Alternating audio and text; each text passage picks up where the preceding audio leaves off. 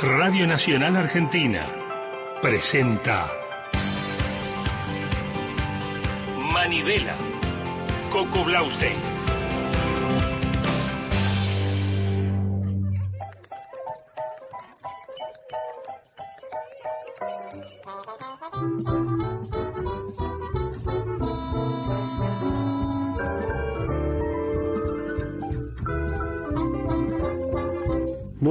Noches, ¿cómo le va? ¿Cómo estamos? Aquí estamos, una nueva madrugada, qué frescor, Dios mío, qué semanita. Bueno, este es un programa calentito, o por lo menos intenta ser un programa cálido, un programa tibio. Esto es Manivela, yo soy Coco Blausten, ya nos conocemos hace como 20 años, así que vamos a las cosas.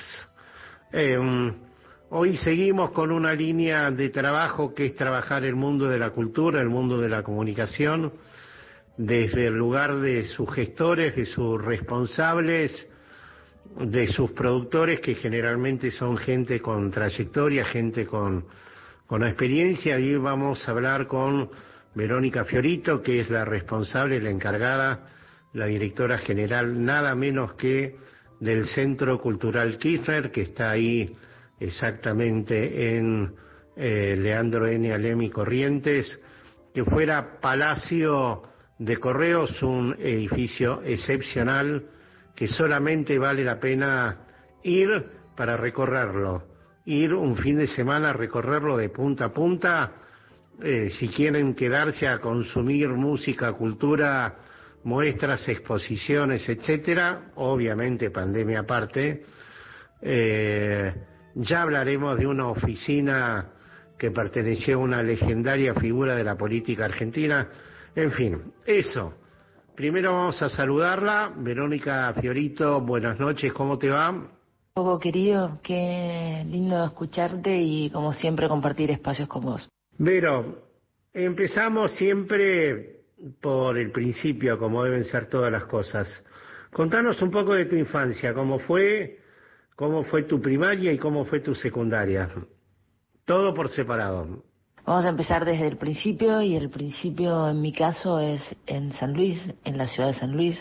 Yo soy puntana, nacida y criada allá y mm, nací ahí con mis padres que vinieron de Buenos Aires y nací en una casa escuela, como siempre digo mi mamá tenía una escuela y la escuela quedaba dentro de mi casa, entonces la casa era la escuela, la escuela era la casa, nunca terminábamos de entender bien eso, pero para mí era un solo espacio lleno de mujeres, lleno de niños, esa comunidad que es la escuela, donde todos participan, construyen un ámbito que empezaba a las 2 de la tarde y terminaba a las 6 de la tarde. Todos los días, después de, de comer, mi casa era una escuela y ahí me crié en ese ámbito que me marcó mucho mi manera de, ver el mundo. Esa zona, desde ese lugar, desde esa perspectiva, en un trabajo colectivo, un trabajo lleno de mujeres, en las tareas de, educar, en las tareas de acompañar. Eh, yo estaba ahí. Y siempre con una cámara de fotos grabando y haciendo fotos, o sea, primero una cámara muy hogareña, entonces cada vez que había un cumpleaños o sucedía algo, yo salía con la cámara, te estoy diciendo desde los 11 años en adelante y yo creo que los padres me compraban la foto porque era la única foto que había y por un poco que le daba ternura. Y así, bueno, fui siempre con una curiosidad para registrar y para ver todo todos los eventos que me parecían que no se tenían que olvidar. Y así, bueno, así fue creciendo y un poco mi vida en una ciudad pequeña como es San Luis y una ciudad hermosa que, amamos, todos los que nos creamos y vivimos ahí, amamos profundamente San Luis. En algún momento compartimos con vos, con Jessica Triten, con Carlos Tomado, una excepcional cena con una cantidad de gente de la política puntana que para mí resulta inolvidable. Pero cuando, cuando estás mucho tiempo, cuando gestionas acá en Buenos Aires, ¿qué, ¿Qué te trajiste de San Luis? ¿Qué, ¿Qué lugar tiene, qué peso tiene, qué identidad tiene San Luis en tu vida? Creo que, que San Luis me marcó O sea, me marcó y, nunca tuve la conciencia de que San Luis era algo que me marcaba. Porque lo que me pasaba era que, que esta, esto que se fue construyendo en un país unitario federales y que siempre Buenos Aires era el lugar y desde Buenos Aires siempre Europa es el lugar, siempre algo está afuera. Y en San Luis nos fuimos criando y se fue constituyendo una manera de, ser orgullosos, de ser puntanos, de, de donde somos. Y ese orgullo eh, y esa, eso fue algo que, que lo fui aprendiendo, porque no, no es que fue un día para el otro, sino que había capas donde decíamos, está bien, yo vine, vine a estudiar a Buenos Aires, después fui a estudiar a Córdoba, después estudié en España también, eh, siempre con mi curiosidad estuve en Cuba viviendo, en la escuela San Antonio también, entonces eh, ese, ese recorrido que fui haciendo me fue más o menos, siempre iba con, ¿de dónde soy? La pregunta es, ¿dónde soy? De San Luis, yo soy de San Luis. Y acá en Buenos Aires y la gestión en la que hemos trabajado siempre, conjunto a Jessica Triten que nombrabas vos, lo que nos da es como el lugar en donde la mirada siempre tiene que ser federal. San Luis, para mí, lo que generó fue la importancia de nuestra mirada, de dónde nosotros teníamos que mirar, desde qué lugar teníamos que mirar, sacar esa mirada porteñocéntrica con la que los medios construyen, con que se construye la cultura y eso creo que es el aporte em, a la gestión en la cual trabajo el hecho de ser puntana. El hecho de ser puntana o el hecho de ser de alguna provincia, pero sobre todo el orgullo de ser puntana. Ahora vamos a entrar en encuentro, pero ¿qué, qué, qué pasó en tu vida antes de encuentro? Que es una etapa de, de tu formación que yo no conozco, de tu trabajo que yo no conozco. Antes de Canal Encuentro yo eh, anduve y recorrí el universo del teatro, estudié teatro y trabajé muchos años en la producción.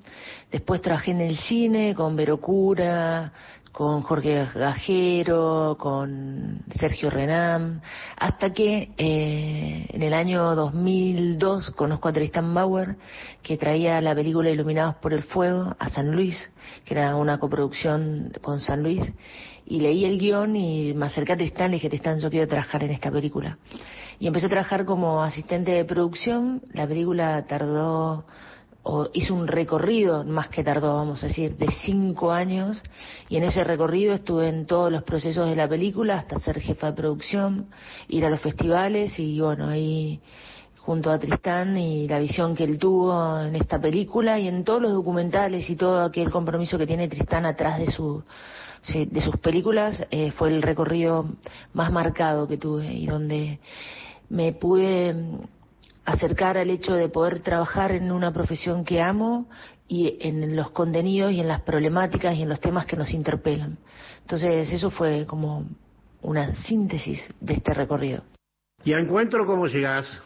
¿Y qué significó encuentro en tu vida? ¿Qué hiciste específicamente? Encuentro, ¿cómo vamos ese canal? Qué hermoso proyecto Encuentro Paca Paca Deporte B. Ahí llego de la mano de Tristán o sea, terminada la película, Tristan empieza a trabajar en el canal en el año 2004, 2005 y primero hago un, una docuficción junto a Leandro y Piña que trabajábamos juntos en Iluminados por el Fuego, que era la batalla de San Lorenzo, una recreación de la batalla de San Lorenzo. Y luego de, de ese transcurre, de transcurrir con esa ficción pasó a ser la productora general del canal. En el año 2007, apenas había salido en abril, salió el canal al aire y yo dos meses después ya era la productora general y trabajé desde el año 2007 al año 2012 como primero como productora y después como directora del canal para pasar luego la construcción de lo que fue el canal Paca Paca y ser la directora del canal Paca Paca. Y ese transcurrir de todos estos años fue lo que hizo y lo que creo que me constituyó como persona principalmente, porque aprendimos en ese espacio, todos los compañeros que estábamos ahí, a una construcción colectiva, a, cómo ocupar los espacios públicos, a cómo es el diálogo entre la educación, la familia, la televisión, a construir una eh, una televisión más plural, creo que fue un cambio, un paradigma muy fuerte, acompañado por la ley de medios en ese momento, que bueno, fue el bastión principal donde entendimos cómo se constituyen y se construyen los medios de comunicación. Cada encuentro nos ha marcado, creo que como sociedad, y a mí en lo personal, ha sido el lugar donde pude construir eh, la mirada que yo quería tener eh, como profesional en este país y en esta región. Hablemos un poquito de la historia del Palacio de Correos, que es donde está funcionando en este momento, donde, bueno, obviamente que el CSK está bien en el Palacio de Correos, pero para que no lo tenga que contar yo, vos lo vas a contar con mucho mejor cancha, calidad y profundidad. Coco, ahí primero lo que te digo es que eh, es el Centro Cultural Kirchner, este espacio que tiene una disputa muy grande por su nombre. Eh, en una época, en la época de la gestión anterior, quisieron borrar, porque no se podía cambiar el nombre Centro Cultural Kirchner, para denominarlo CCK, tres siglas. Nosotros queremos recuperar y hablar siempre del nombre que se llama Centro Cultural Kirchner. ¿Qué fue el Palacio de Correos? ¿Cómo fue la obra? ¿Qué es lo que sabemos? Bueno, la obra del Palacio del Correo es eh, una obra que fue pensada eh, a fines de 1800 y se pensó en ese momento como estaba creciendo lo que sería la comunicación de, eh, postal de cartas, se creó y se diseñó este, este emblemático y hermoso edificio por un arquitecto francés. Fue a fines del 1800, pero la verdad es que se inauguró recién en 1938, creo, el, palacio, y ahí eh, se le puso el nombre de Palacio de Correo, después llamado el Correo Argentino y después fue el sede del Palacio de Telecomunicaciones. Todo esto funcionó hasta el año 2001, donde ya no fue más eh, Palacio de Correo y se empezó a pensar qué se podía hacer con este edificio. Se llamó un concurso para ver qué era lo que eh, la presidenta Cristina Fernández de Kirchner llama a un concurso en ese momento para ver qué se podía hacer en, a nivel de las artes. Entonces se diseñó un proyecto que para mí es un proyecto vanguardista donde convive lo noble con lo industrial y se hizo una sala sinfónica en su centro que fue eh, la sala sinfónica que llamamos la Ballena Azul o Auditorio Nacional, un centro de exposiciones que es la Gran Lámpara, metros de más de metros para exposiciones en todos los costados y los bordes que se llaman la jaula. Y con esto Coco lo que te quiero decir es que en síntesis es uno de los tercer, tercer centro cultural más grande del mundo, son 110.000 metros cuadrados que acercándose al bicentenario, lo que fue la Revolución de Mayo en el año 2010, se, se ya se empezó con toda la parte de la restauración y en mayo del 2015 ya se inauguró el Centro Cultural, la presidenta Cristina Fernández de Kirchner inauguró ya con Elena Roger, nos acordamos siempre esa maravillosa jornada, en el Auditorio Nacional, toda la sinfónica y los coros, por primera vez se abrió las puertas a este centro cultural que para mí es uno de los más bellos del mundo.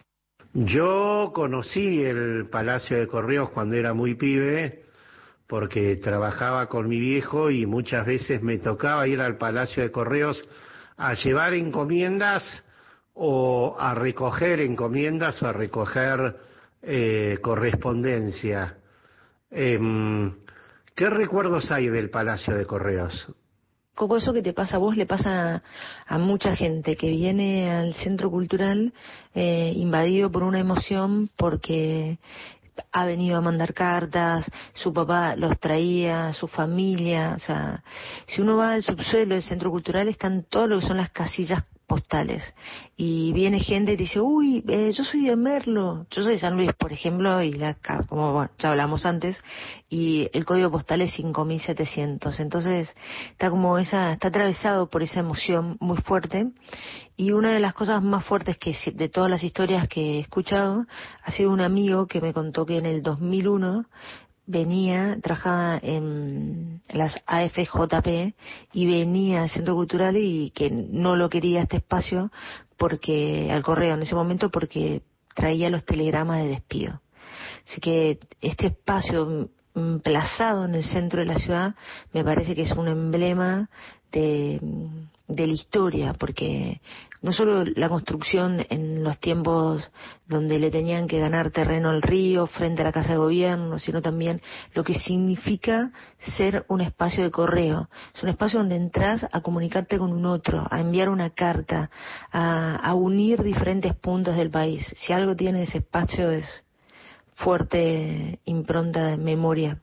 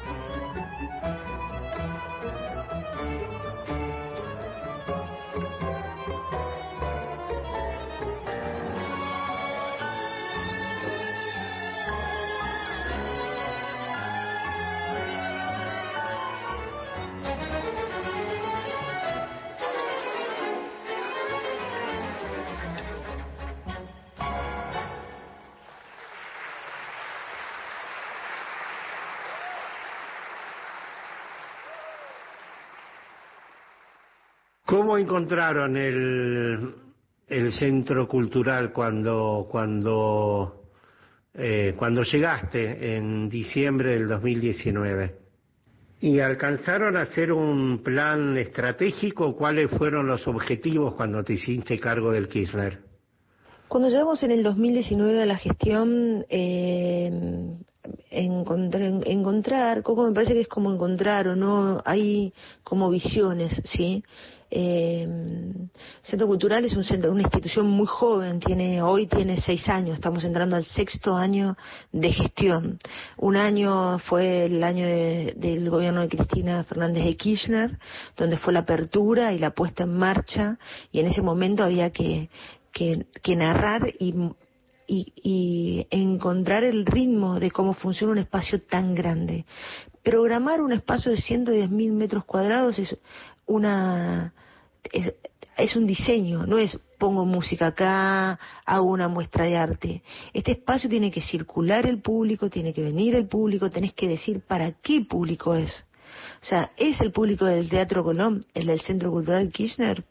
Sí, también es el público del Teatro Colón, el del Centro Cultural Kirchner. No hay, no hay un solo público. No hay un público de música académica. Hay un público de música académica, de música popular, hay un público de poesía, hay un público de literatura, de artes escénicas, de cine. Es tal la magnitud de este espacio que no hay un solo público. Las puertas que se abren de este centro cultural son puertas que convocan y y llaman a toda la sociedad argentina, porque a su vez es un espacio de la nación argentina, quiere decir que cada persona que habita este territorio sabe que eso es suyo, que le pertenece, que está su, su visión, su cosmovisión, tendríamos que poder reflejar esto. Entonces, eh, una institución que tiene seis años con una visión plural es lo más difícil de, de, de comunicar, de convocar, de hacer eh, propio.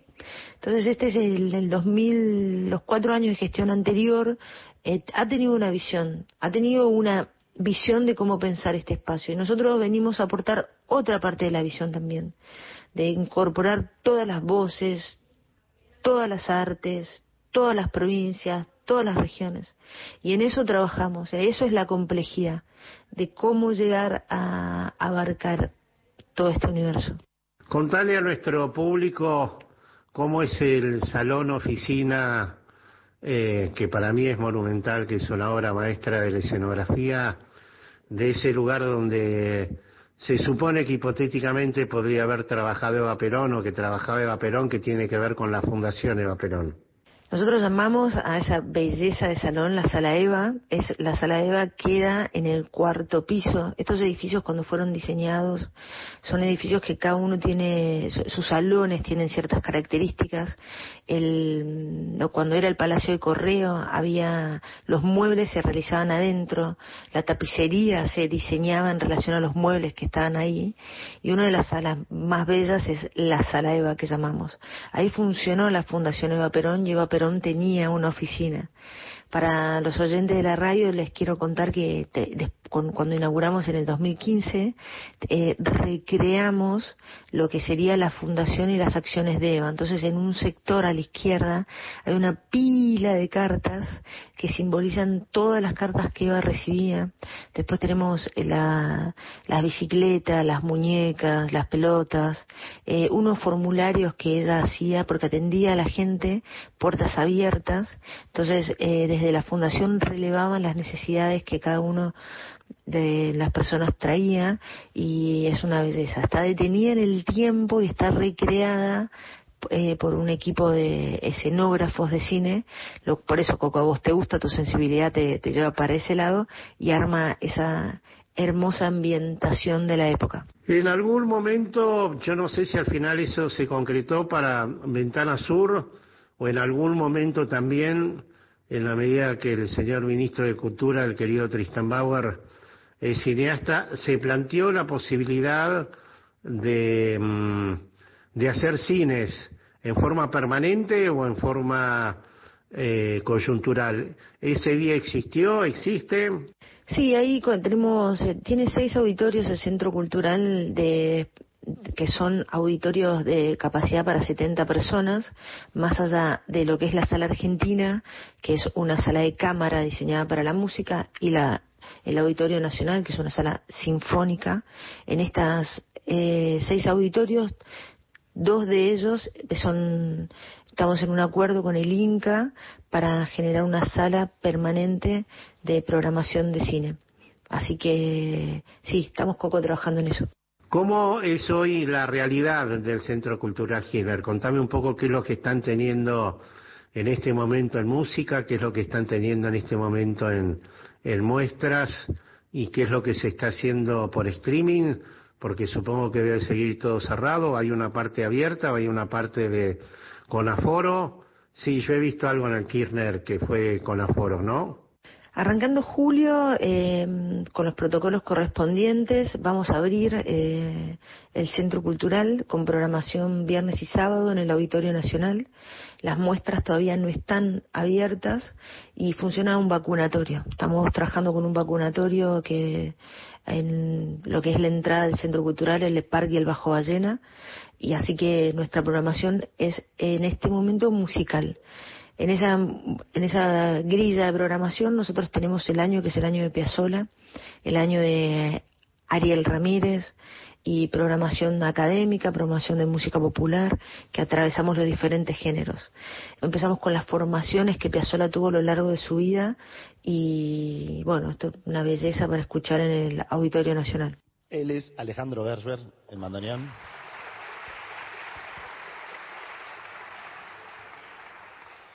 Bueno, eh, no voy a ser muy original, para mí también es un placer y es algo que hacía mucho tiempo esperábamos volver a vivir, esto de estar juntos, hacer música, que estén ustedes, que la cosa funcione. ¿Qué les puedo contar? Les puedo contar que, que es su primera etapa como director. Piazzolla era bandoneonista de Troilo, arreglador, compositor con la orquesta de nivel Troilo y hace su orquesta con Fiorentino y enseguida, al año, forma esta orquesta del 46. Es la primera orquesta que lleva su nombre y ahora lo vamos a continuar con un clásico de Astor Piazzolla que es Marrón y Azul.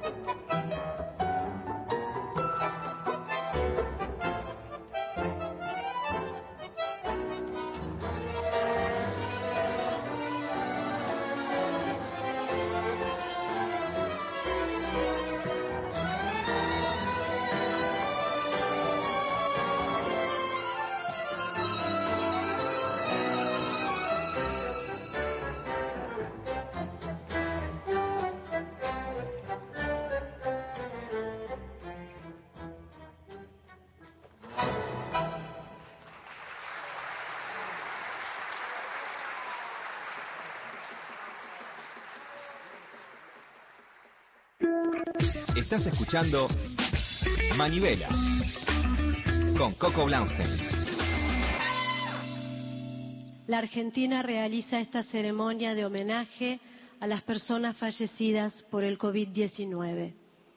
En toda la extensión de nuestro país nos sentimos hoy mancomunados a pesar de las distancias.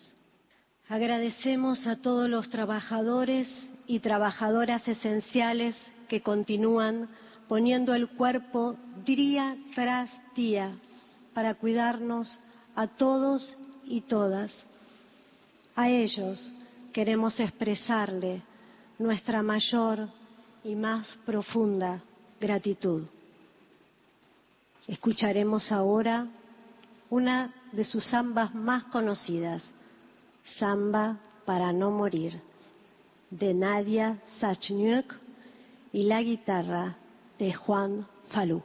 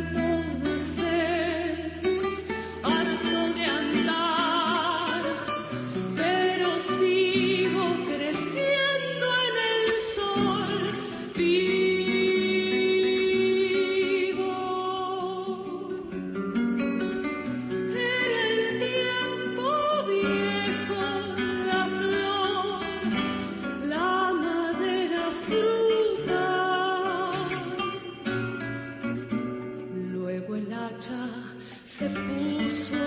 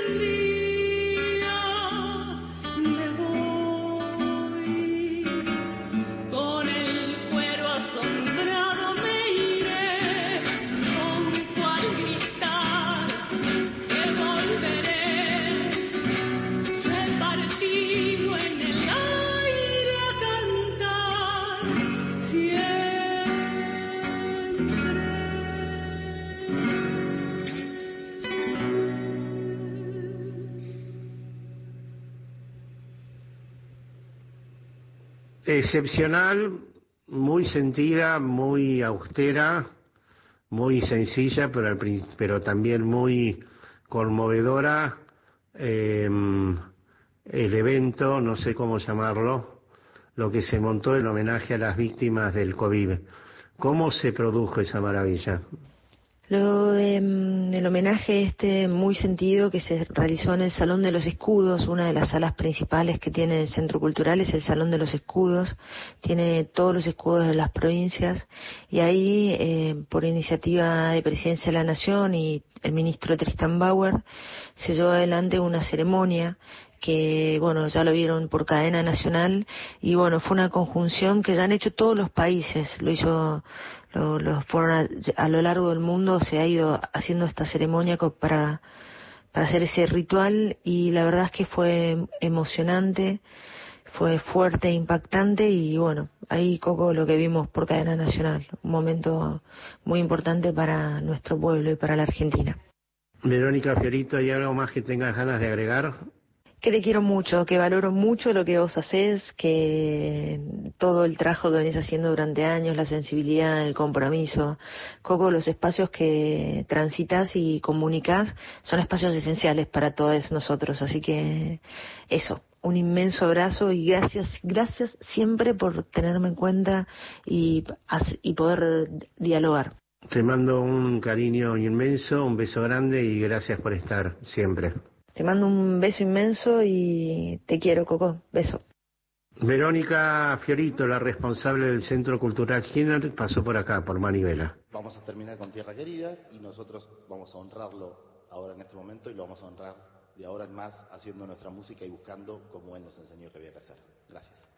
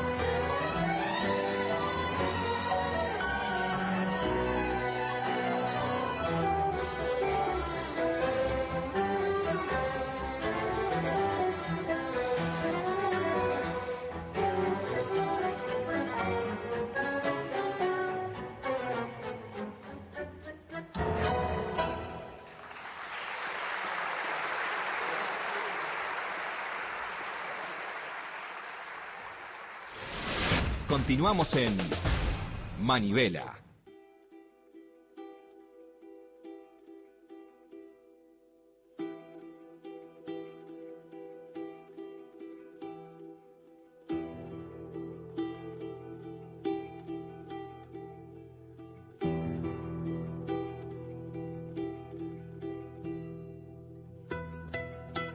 Malva, vuelve el Museo de Arte Latinoamericano de Buenos Aires, vuelve una de las salas en términos artísticos de programación más interesante, históricamente de cine argentino, con muy buenos ciclos, con muy buenos estrenos, con muy buenas copias, eh, con una calidad de cine impecable, con una sala, con una proyección realmente de puta madre. Vuelve el Malva y esto es una enorme noticia para el público latinoamericano.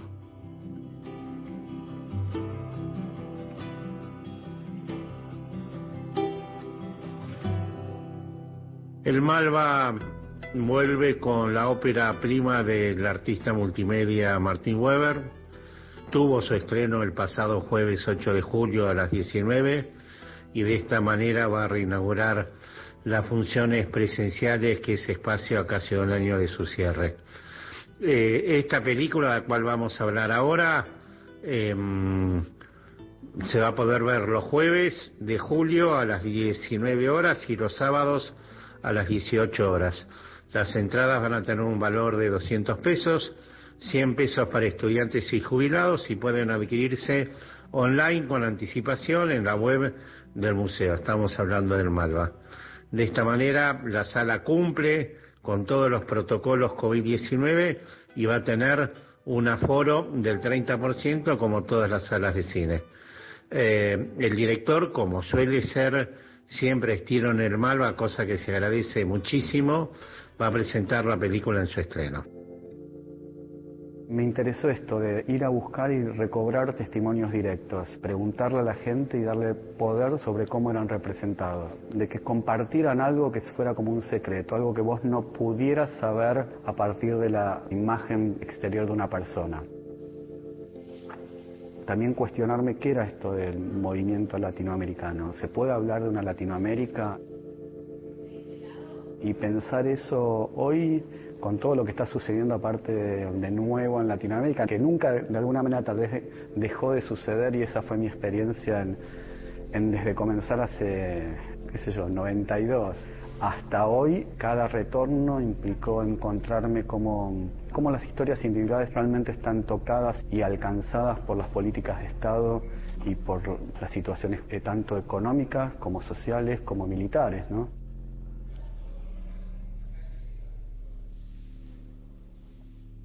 Me preguntaba, bueno, no voy a ir a la historia muy atrás, pero sí quiero rescatar un poco la historia reciente de cada uno de los países. Y de alguna manera, leyendo y haciendo esa investigación, me plantaba por lo menos un derrotero que era voy a ir a pueblos y ciudades que tienen de alguna manera alguna relevancia con los acontecimientos más recientes de esos países.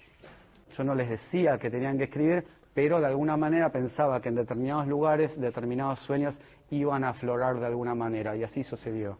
Y desde la institución nos interesó particularmente este trabajo fotográfico, este ensayo, del cual obviamente va a hablar Martín y no yo, porque atraviesa, digamos, cuestiones que tienen que ver con los derechos humanos, cómo de alguna manera las políticas públicas cuando existen permiten que las personas puedan soñar, proyectar e imaginarse un futuro o no lo permiten. En el proceso empiezo a mirar la fotografía como práctica, ¿no? Y una de las cosas que veía era la foto en los diarios, un epígrafe y de alguna manera que me decían cómo leer esa imagen a partir de un texto. Yo ya estaba estudiando teoría, entonces me empiezan a aparecer como preguntas que tenían que ver con, ¿hay otra manera de, de trabajar esto, de que no sea yo mirando al otro, sino que sea invitar al otro a participar en la imagen? Otra de las cosas que leo en teoría es, bueno, esto de fotografía convierte a todo en pasado, era Bartes diciendo esto. Y yo decía, bueno, ¿cómo podía encontrar una manera de que en una imagen poder conjugar pasado, presente y futuro? Todas estas preguntas se me iban acumulando, en las cuales terminé pasando de esta cámara de 35 a una cámara de galería, de placa, donde uno deja de ver porque se pone, enfoca y se corre y mira a las personas de frente, ¿no? Que es una relación muy distinta a cuando uno está con una camarita sacando. El proyecto está, está construido desde la idea de como un álbum familiar, ¿no? pero desde la concepción de que puede ser algo que se construye, pero también se tiene que cuestionar, que de alguna manera se desprende de este film que acabo de terminar, que también se llama Mapa de Sueños Latinoamericanos, y que se compuso a partir de del retorno a varias de las historias en estos ocho países, a encontrar a ver qué era lo que se había cumplido y qué no, qué había cambiado en estos países. Pero de nuevo, reconstruir esa historia a partir de la historia de individuos y del contexto que los rodea.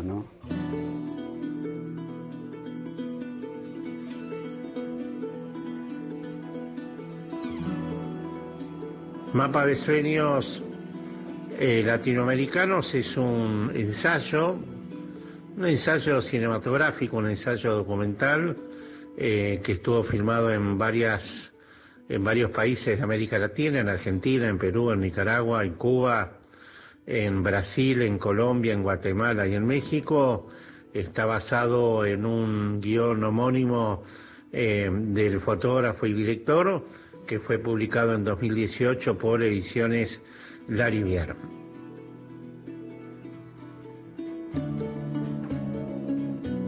Entre 1992 y el 2013, el director Weber eh, estuvo recorriendo latinoamericano con una cámara en mano eh, eh, en, el camino a sus protagonistas, pidiéndoles que escribieran un deseo en una pequeña pizarra de madera. Y años después, y con esas fotografías como único mapa, Weber emprendió un nuevo viaje con esas mismas ciudades en busca de aquellas personas. ¿Qué fue de sus vidas? ¿Qué fue de sus sueños? Los paisajes latinoamericanos eh, en la película van y vienen, se suceden y se confunden y en, eh, en todos hay alguna forma de violencia que parece haberse mantenido de algún modo, así como las miradas de esas personas y esto hace del documental una situación como muy atractiva.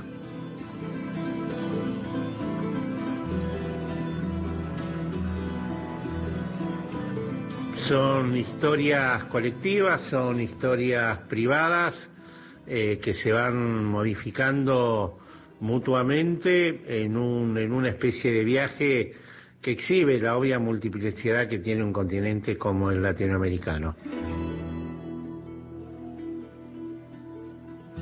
Y acordate que podés comprar ya tus entradas online aquí en la pestaña cine que es malva.liit.com.ar barra decidir. Vamos al trailer de la película.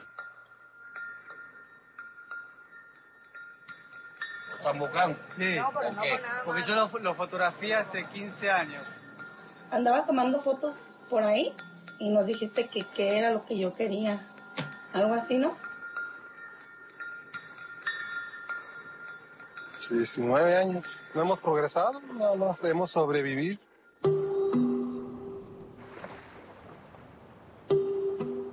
Yo en realidad esperaba de que este país eh, cambiara, pero después de tantos años miro que no ha cambiado nada. Me ponía a pensar si mi mamá estaba comiendo o tomando o como estaba o en la calle, ¿no? Vivi uma vida tão bonita, mas de repente aconteceu. Ha sido tan cruel la represión. Borraron los sueños. Prohibir, prohibir, sí. sí. Él no cumplió ningún sueño, yo pienso. ¿Y él por qué decía eso? ¿Y él por qué decía esto?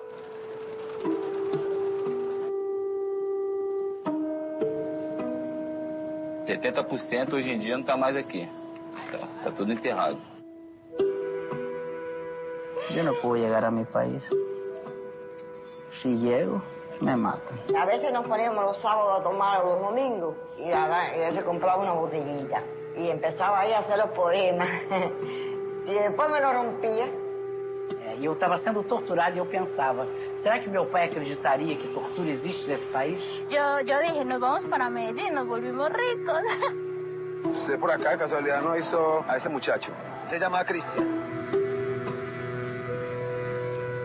Todos veníamos por la esperanza de que nos fuera mejor.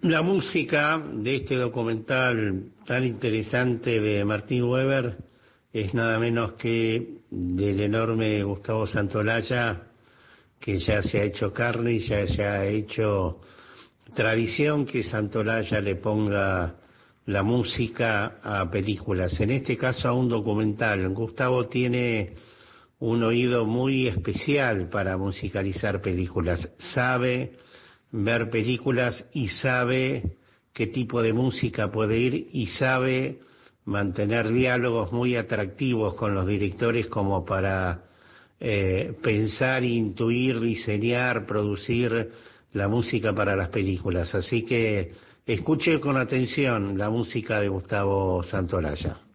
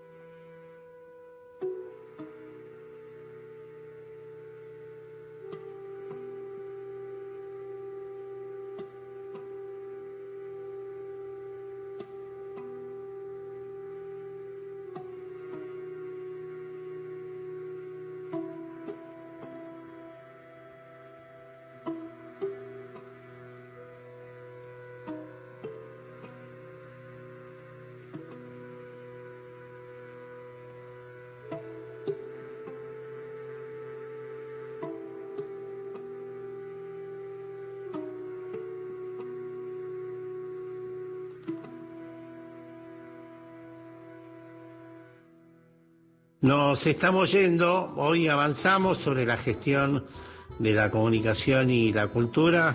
Hoy tuvimos una descripción, un avance eh, muy interesante sobre todo lo que ha sido la experiencia del Centro Cultural Kirchner, de su funcionamiento, de su historia, etcétera, etcétera.